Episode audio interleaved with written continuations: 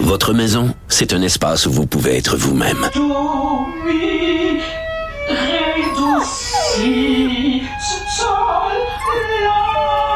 Elle mérite d'être bien protégée et vous méritez d'être bien accompagné. Trouvez la protection la mieux adaptée à votre maison avec Desjardins Assurance et obtenez une soumission en quelques clics sur desjardins.com. Protégez vos dépôts, c'est notre but. La SADC protège vos dépôts dans les institutions fédérales, comme les banques. L'AMF les protège dans les institutions provinciales, comme les caisses. Oh, quel arrêt! Découvrez ce qui est protégé à vos dépôts sont protégés.ca. Cube Radio. Il connaît tous les dessous de la politique. Chef du bureau d'enquête de l'Assemblée nationale. Antoine Robitaille. Là-haut sur la colline. Là-haut sur la colline. Cube Radio. Bon mardi à tous. Aujourd'hui à l'émission, notre chroniqueur historien Dave Noël nous parle de la mort de Gabriel Hudon, un felkiste fondateur de l'organisation terroriste. Il aborde ensuite l'épineux débat de la quasi-absence d'historiens nationalistes à l'Université de Montréal, débat déclenché par Mario Dumont. Il se penche enfin sur les restes de cette palissade de Beaucourt prétendument du 17e siècle qui sera exposée au Musée de la Civilisation, mais dont plusieurs doutent ce serait plutôt un drain du 19e siècle. Mais d'abord, mais d'abord, c'est l'heure de notre rencontre quotidienne avec nul autre que Riminado. Réminado. Tout a été mauvais. Ça a été un spectacle désolant. C'était triste de voir ça. Antoine Robitaille. On sait bien, vous voulez faire du nationalisme. Mais non, on veut justement contrebalancer cette délocalisation-là politique. La rencontre. Un jour, on fera notre débat. Oui, oui, bien sûr. Métal sur métal. C'est le moment de vérité. La rencontre. Nado. Robitaille. Mais bonjour Rémi Nadeau, Bonjour, Antoine. chef de bureau parlementaire à l'Assemblée nationale pour le journal et le journal. Parlons du plan du B. Oui, un plan. C'est fini les rapports. Enfin, il va y avoir autre chose. Mais, euh, écoute, on va commencer par ça. Ça m'a vraiment fait sourire, OK? Oui. Monsieur Dubé commence, présente son plan costaud, là, euh, plein d'am- d'ambition, il n'y a pas de doute. Moi, je trouve qu'il il manque, à certains éléments, là, il manque de précision sur les façons d'atteindre les objectifs, comment on arrive à ça. Bon, euh, on y reviendra. Mais ce qui m'a fait rire, c'est qu'il commence pratiquement en disant, comme tu l'as souligné, c'est fini les rapports, il faut passer à l'action. Et quelques minutes plus tard, quand il parle des euh, étapes euh, à enclencher, il parle d'un plan de décentralisation. Et là, il dit J'ai confié un mandat à Dominique Savoie pour présenter un plan de décentralisation. Oh non! Pour qu'il y ait une meilleure organisation de- du travail. Et là, il dit J'ai hâte de lire son rapport. Oh non! Je Alors- pense qu'il y a une chanson de Def Leppard qui s'impose. Ouais.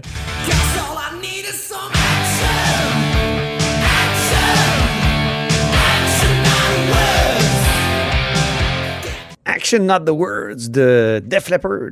C'était sur l'album Pyromania. Oui, 1983, je pense. Ou 4.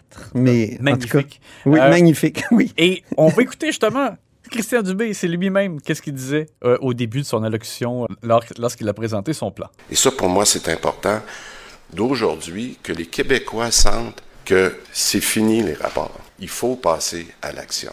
Mais il y a peut-être un dernier rapport. Ben, c'est ça, parce que là, lui-même en demande un à Dominique Savoie, qui devrait rentrer dans les prochains mois. Écoute, c'est normal qu'il y ait des sceptiques, parce qu'il y a eu de nombreuses tentatives de réforme du réseau oui. de la santé dans le passé. Et là, ben, comme je te disais, il y a des, des bons objectifs, mais parfois, on ne sait pas exactement comment on y arrive. Un des éléments les plus importants, c'est le guichet année unique, dis-je bien, d'accès à la première ligne.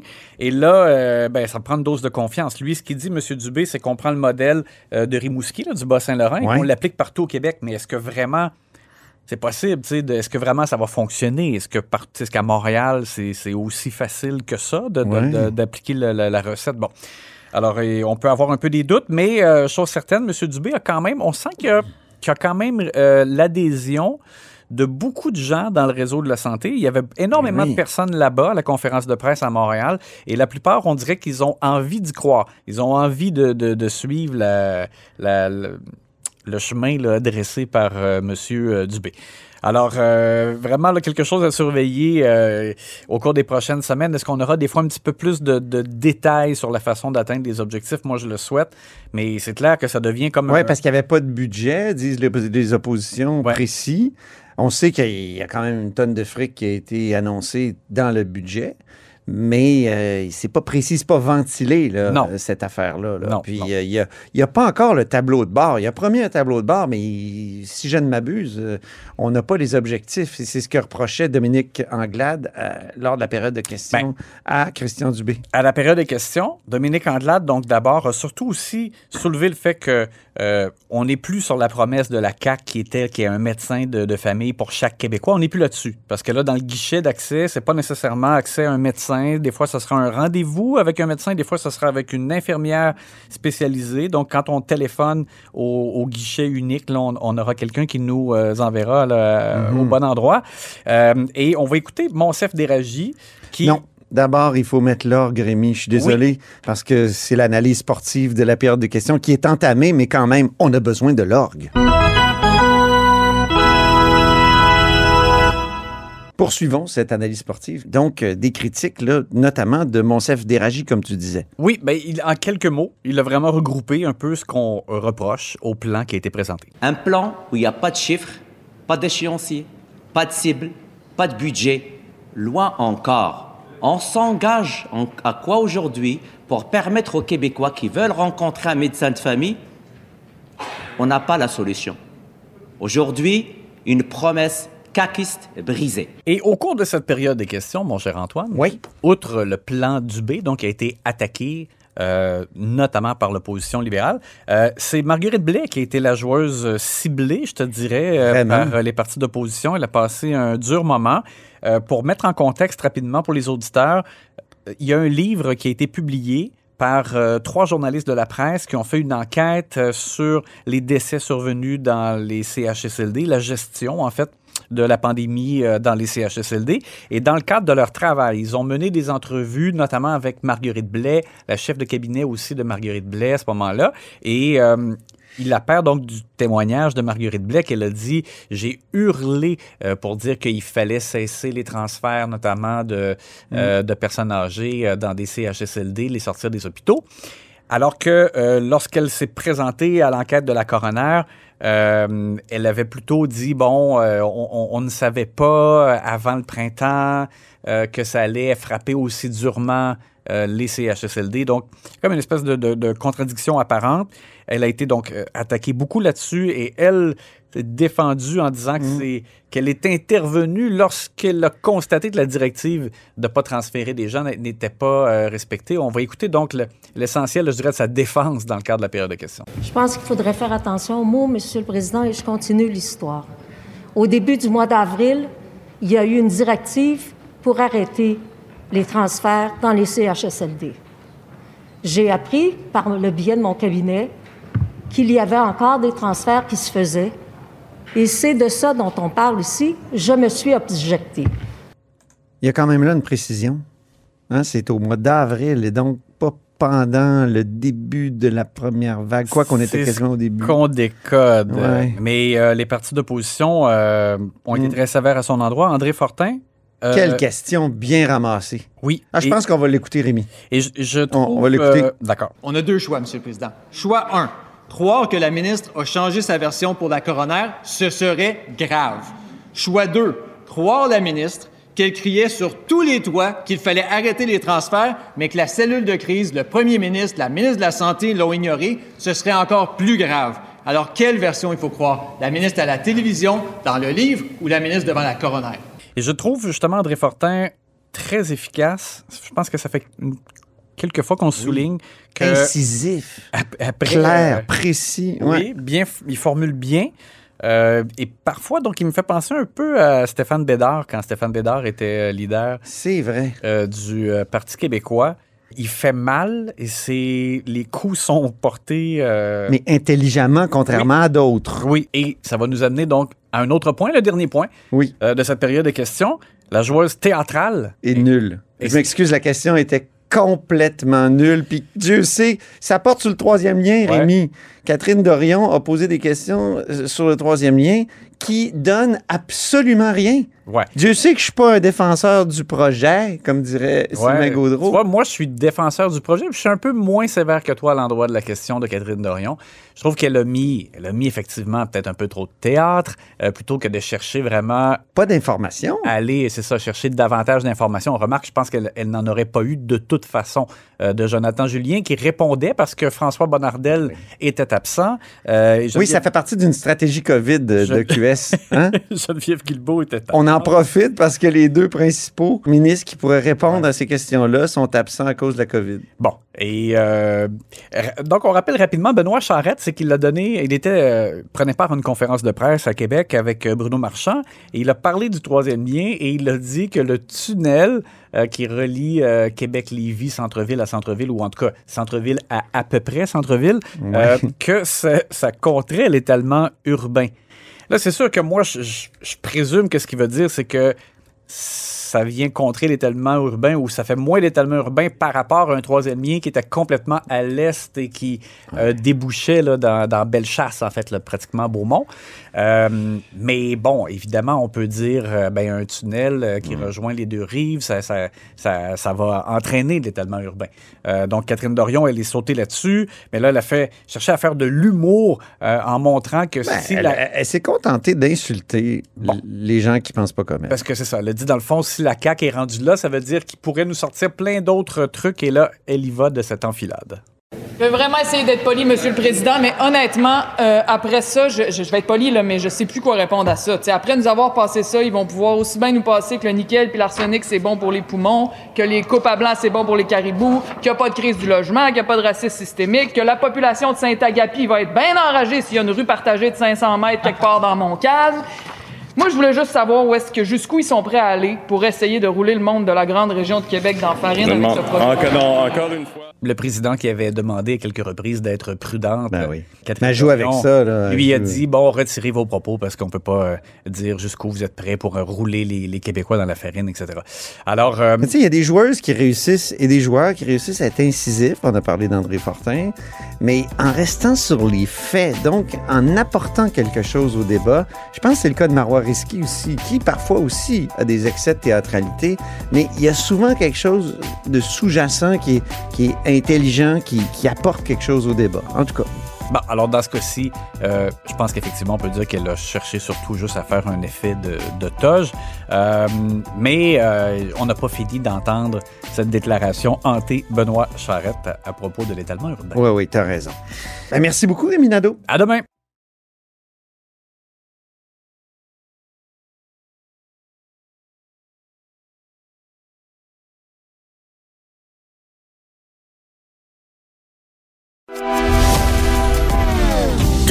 Philosophe, poète dans l'âme, la politique pour lui est comme un grand roman d'amour.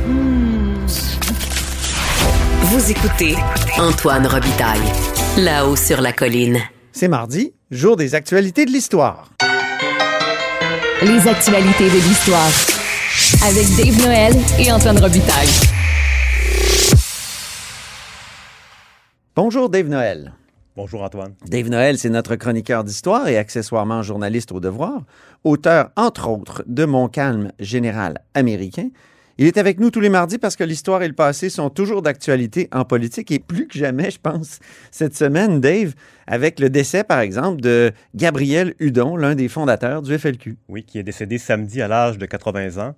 Gabriel Hudon, c'est pas le plus connu des felkistes, mais c'est quand même euh, un des, des trois fondateurs Hmm. en 1963 du premier FLQ avec euh, Raymond Villeneuve et Georges Schouters, qui était un Belge, euh, qui était un peu plus vieux. Puis à l'époque, euh, on, le présentait comme le chef du mouvement parce qu'il venait d'ailleurs. Il y avait de l'expérience militaire, Shooter. Il avait été à Cuba dans un stage étudiant, puis c'est un intellectuel, donc on, on présumait que c'était le chef, mais en réalité, euh, les deux véritables euh, leaders du groupe, c'était euh, Gabriel Hudon et Raymond Villeneuve. Mhm. Et le seul qui reste aujourd'hui, c'est Raymond Villeneuve qui est toujours en vie.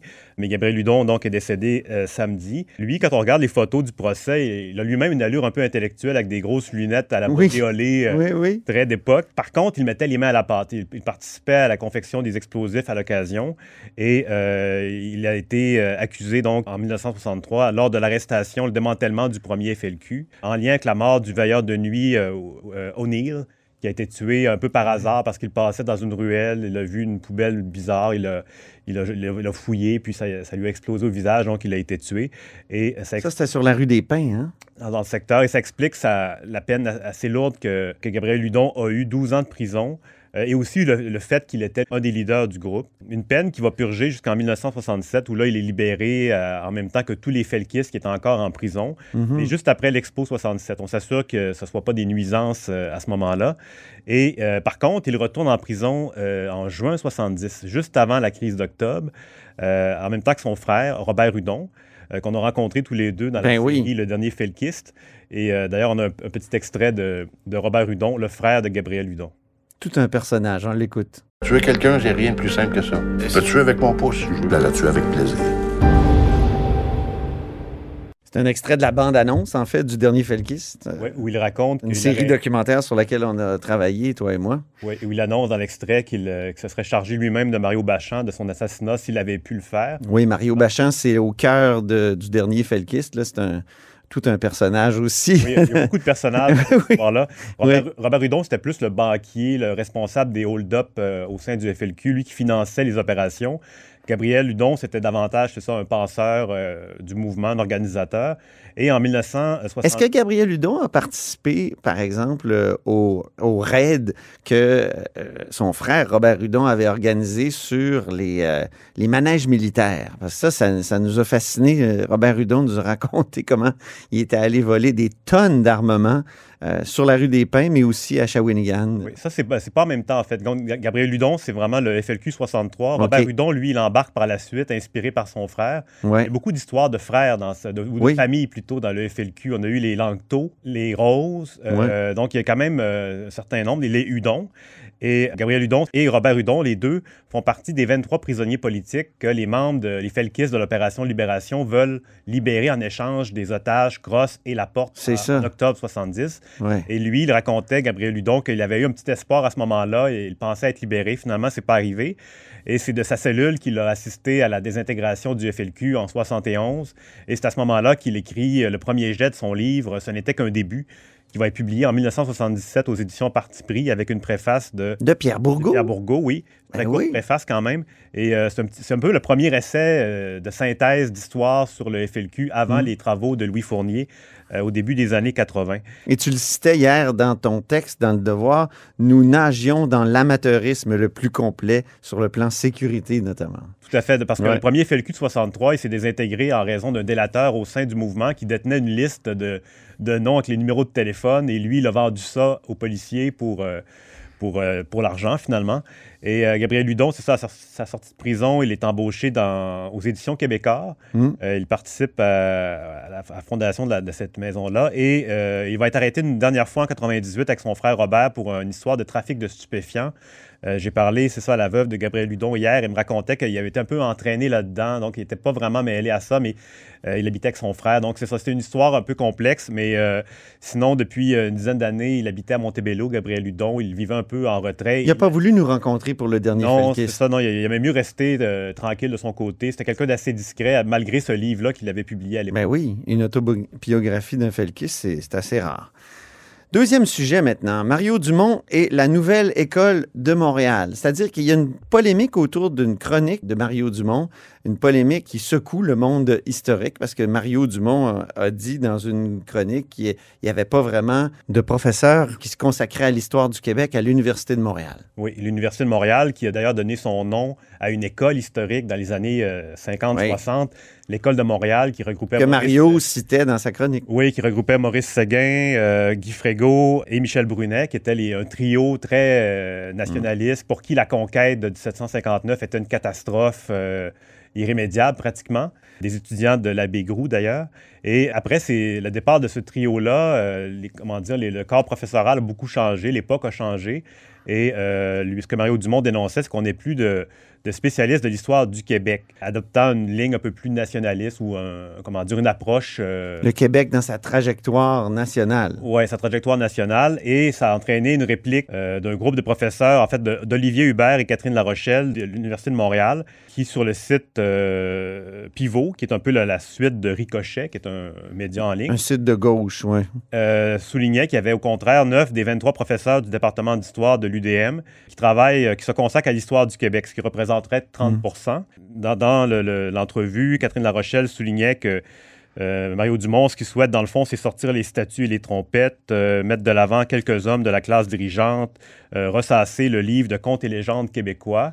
Euh, et c'est ça, moi je me suis intéressé à la, la liste des, des Oui, historiens. les neuf. Est-ce que c'est qui sont présentés Est-ce que c'est vraiment des, gens qui se consacrent à l'histoire du Québec? Parce que il faut dire, c'est un vieux débat euh, qui, qui secoue, je pense, le, le- le monde des historiens depuis longtemps. Je me souviens, moi, d'avoir assisté à un tel débat euh, il y a une vingtaine d'années à l'ACFAS, puis c'était Robert Comeau, historien de l'UCAM, qui lui défendait l'idée d'une histoire nationale et qui était critiqué par ceux qui faisaient l'histoire du Québec, mais par le truchement, par exemple, de l'histoire des femmes, d'autres euh, par le truchement de l'histoire des ouvriers, euh, et ainsi de suite. Là. Donc, c'est un, vieux débat dans lequel Mario Dumont a mis son doigt.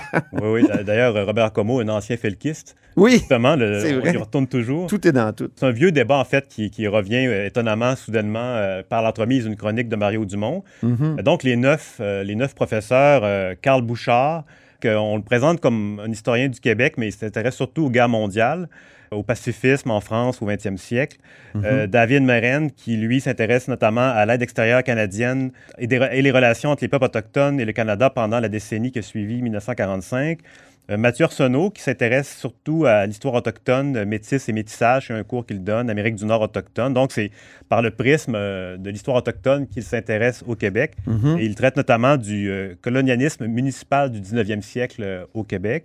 Catherine Larochelle, qui, qui fait beaucoup parler d'elle depuis quelque temps, elle, son cours qu'elle donne, c'est l'histoire des femmes au Québec, donc une, histoire, un point de vue féministe. Mhm. Et elle a publié récemment L'école du racisme. C'est un ouvrage sur le- une analyse des, des manuels scolaires euh, du 19e siècle, à quel point l'autre était présenté dans, sous ses, ses pires travers. Ensuite, on a des, des historiens plus euh, du Québec euh, urbain, Michel Dagenet et Dominique Deslandes, qui, elle, euh, s'intéresse à l'histoire religieuse. Euh, Hélène Dewar, qui, elle, par c'est ça, moi j'en ai vraiment vu trois qui étaient vraiment. Trois sur neuf, Trois sont, sont vraiment plus spécifiquement sur le Québec. Hélène Dewar, Histoire de la Nouvelle-France. Olivier Hubert, Histoire culturelle du Québec et du Canada. Thomas Veen, euh, Histoire de la Nouvelle-France euh, et ses échanges transatlantiques. Donc, euh, le chiffre, le chiffre, c'est un petit peu peut-être à nuancer des neuf professeurs. Mhm. En- globalement, si on s'éloigne de, de l'Université de Montréal, on est beaucoup dans, dans l'époque étude de la trajectoire québécoise, oui, mais à travers l'altérité, le Québec par rapport aux Autochtones, aux minorités noires, aux femmes. Euh, c'est, c'est une histoire, euh, l'histoire du, sur du, du genre beaucoup. Mhm. Euh, l'histoire politique et militaire, notamment, est, est, est délaissée, mais ça, ça, ça fait quand même un certain temps. Par exemple, en 2009, il n'y avait pas eu d'historien québécois Oui, en 2009, c'était le 250e là, de la bataille des plaines d'Abraham. euh, dans les universités québécoises capables de parler de la guerre de la conquête alors que les projecteurs étaient fortement pointés vers le Québec. Ah oui, Et, euh, c'est les vrai. journalistes de l'époque avaient dû consulter des Britanniques, des Américains, quelques Français, parce qu'il n'y avait personne vraiment ici qui est Capable de capable, parler de la euh, conquête. C'est fou, pareil. Denis Vaugeois a fait son possible à l'époque parce qu'il avait travaillé là-dessus un peu, mais il n'y avait pas vraiment de spécialistes euh, de l'époque.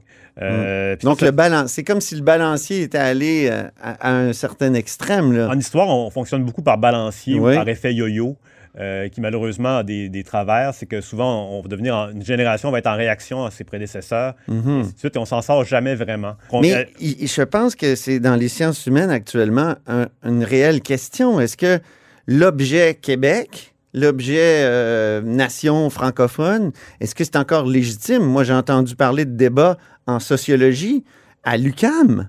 Hein, qui était vraiment euh, une espèce de, de- de navire amiral de la sociologie euh, avec Marcel Rioux, euh, sociologie du Québec et compagnie, où il y a eu un débat au département pour savoir si on allait continuer d'enseigner la sociologie du Québec. Oui, oui. mais Jacques Beauchemin en parlait récemment à Radio-Canada Oui. de ça, qui était surpris lui-même parce qu'il avait quitté l'enseignement, puis il était revenu après deux ans, puis le monde avait complètement changé. Mhm. Il y a vraiment, en tout cas, dans les classes, un- visiblement un certain désintérêt pour euh, l'histoire de la majorité francophone ou euh, sa particularité par rapport au reste de l'Amérique du Nord. Et ça, et, et ça je trouve, ça amène de l'eau au moulin de, de Mario Dumont. En tout cas, je le dis, moi. Pour ce qui est des professeurs qui s'intéressent plus à, c'est ça, à la majorité francophone, euh, en- il y en a en dehors de l'Université de Montréal, pas toujours dans les départements d'histoire, beaucoup en sciences politiques ou en sociologie. Jean-Philippe Warren à Concordia euh, s'y intéresse, notamment oui. au mouvement révolutionnaire. Martin Paquette à Laval, Stéphane Savard à, à l'UQAM, Valérie Lapointe-Gagnon en Alberta. Euh, ici, à l'Assemblée nationale, on a Christian Blais qui produit des études très intéressantes sur le parlementarisme. Jonathan Livernois, au département de littérature de l'Université Laval, euh, a publié une étude sur Duplessis, euh, Mhm. sur les politiciens et la littérature récemment. Donc, euh, il y en a, mais c'est ça, ne sont pas toujours euh, au sein des universités où on les attend le plus. Donc, l'UDM, effectivement, c'est symbolique parce que c'est- le foyer de l'ancienne école de Montréal, mais ça se passe en dehors aussi d'histoire. Il n'y a pas seulement le, le Cénacle universitaire, quoique c'est l'endroit où, où on forme les, les futurs étudiants, les futurs professeurs. C'est un milieu qui se, se- se régénère lui-même. euh, Oui. Donc, ça, ça- Il y a de la reproduction, comme on dit. Tout à fait. Parlons maintenant de la palissade euh, de Beaucourt qui va être euh, exposée au musée de la civilisation. Est-ce vraiment une palissade, euh, Dave? Explique-nous de, de quoi il s'agit d'abord, de, Oui. cette, de cet objet quand même euh, d'archéologie qui est, qui est intéressant, mais qui est peut-être pas ce qu'on croyait au départ quand on l'a découvert en 2018. Oui, la palissade entre guillemets. Oui. Euh, donc, c'est une palissade qui a été euh, mise au jour en 2018, trois semaines après l'élection du gouvernement Legault, ce qui est important euh, parce qu'il était présent lors de la, la présentation devant les médias. D'ailleurs, on avait tous été convoqués à l'époque à un grand point de presse au musée de la civilisation, puis à la blague, les gens disaient ça y est, ils ont trouvé le tombeau de Champlain. Ah oui. Sinon, ils convoqueraient pas le- toute la presse avec le premier ministre. C'est vrai, on a pensé ça parce Oui, qu'on oui. le cherche depuis longtemps, le tombeau de Champlain. On le cherche toujours. Ben, en tout cas, certains passionnés le cherchent toujours. Euh, donc, Il y avait un René Lévesque, archéologue, qui était connu pour euh, avoir troué le Vieux-Québec. Troué le, le- le- le frigo du restaurant Wong sur la rue de Buade. C'est ça. À la recherche du tombeau de Champlain. Mais si on revient, c'est ça, en 2018, euh, il y avait un grand point de presse, le premier ministre, la vice-première ministre Geneviève Guilbeault, le maire Régis Labaume, la ministre de la Culture Nathalie Roy et la députée de Tachereau, Catherine Dorion, qui tout le monde était rassemblé pour ça. Et finalement, on nous présentait ce qui était censé être la palissade de Beaucourt. La palissade de Beaucourt, c'est une enceinte fortifiée euh, en bois euh, qui a été conçue en 1693, donc trois ans après le siège de Québec, euh, dans, dans lequel Frontenac a déclaré ses célèbres paroles Je vous répondrai par la bouche de mes canons. Donc, c'est un- une, une fortification qui fermait le cap. Dans le fond, le Québec était défendu par trois côtés par le cap Diamant qui forme une pointe. Et le côté qui donnait sur la campagne, on avait érigé une, une palissade qui était un peu plus vers la ville que celle qu'on connaît aujourd'hui, qui date de 1745, qui est en pierre. Donc, c'est une palissade qui, était, qui a fini par disparaître. C'est en bois. Les matériaux ont été repris avec le temps.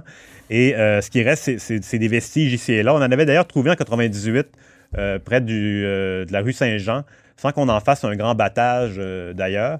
Mais c'est ça, ce coup-là, on a trouvé un, un morceau de 20 mètres de long.